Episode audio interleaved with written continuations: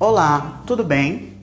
Esse será o nosso primeiro podcast de uma série de outros que virão sobre conteúdos de biologia e curiosidades, com o objetivo de promover a difusão científica e transmissão de conhecimento sobre áreas da biologia que podem cair no Enem ou nos vestibulares. Eu me chamo Aleph Barros, estudante de Ciências Biológicas da UESB, campus Itapetinga, e vamos falar hoje sobre a origem da vida.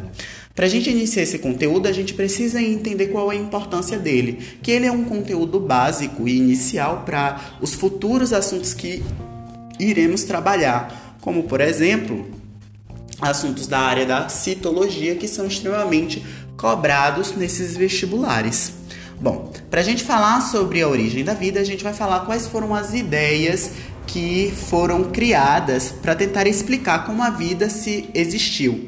A primeira delas é a do criacionismo, que tenta explicar a origem da vida por meio da religião, ou seja, que o planeta Terra ele foi criado por um, uma, por um ser celestial, por um deus ou por uma deusa. Isso aí varia de religião para religião, as histórias que serão contadas para tentar explicar essa origem da vida com base criacionista.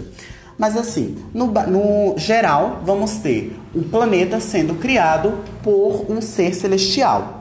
Paralelamente ao criacionismo, a gente tem também o fixismo, que acredita que as espécies elas não evoluem, que elas são fixas, daí o nome fixismo. Ou seja, que quando esse deus ou essa deusa criou o universo, o nosso planeta, os seres vivos eles continuam sendo os mesmos. Ou seja, desde a Terra primitiva até a Terra de hoje, sempre existiram é, homens, macacos, girafas e toda essa biodiversidade que a gente tem, que elas de evolução. A gente não precisa nem dizer que essa ideia fixista ela não entra em acordo com a comunidade científica que defende amplamente e comprova a teoria de Darwin da evolução.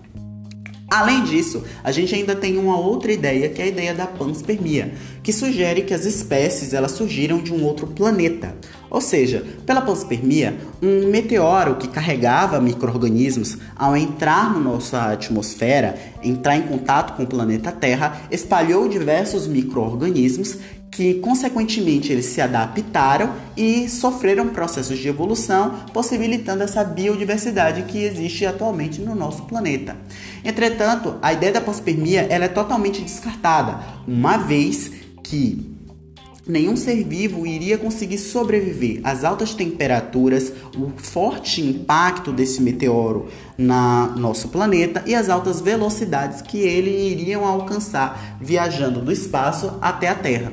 E aí por isso a panspermia ela não é aceita e é totalmente considerada como errônea.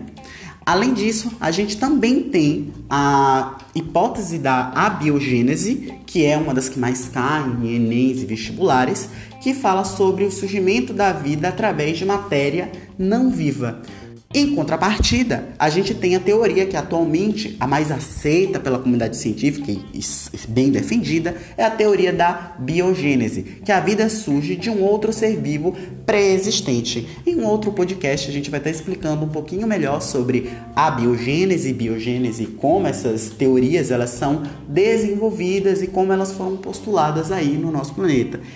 Até até o próximo podcast e foi isso aí. Muito obrigado. Até mais.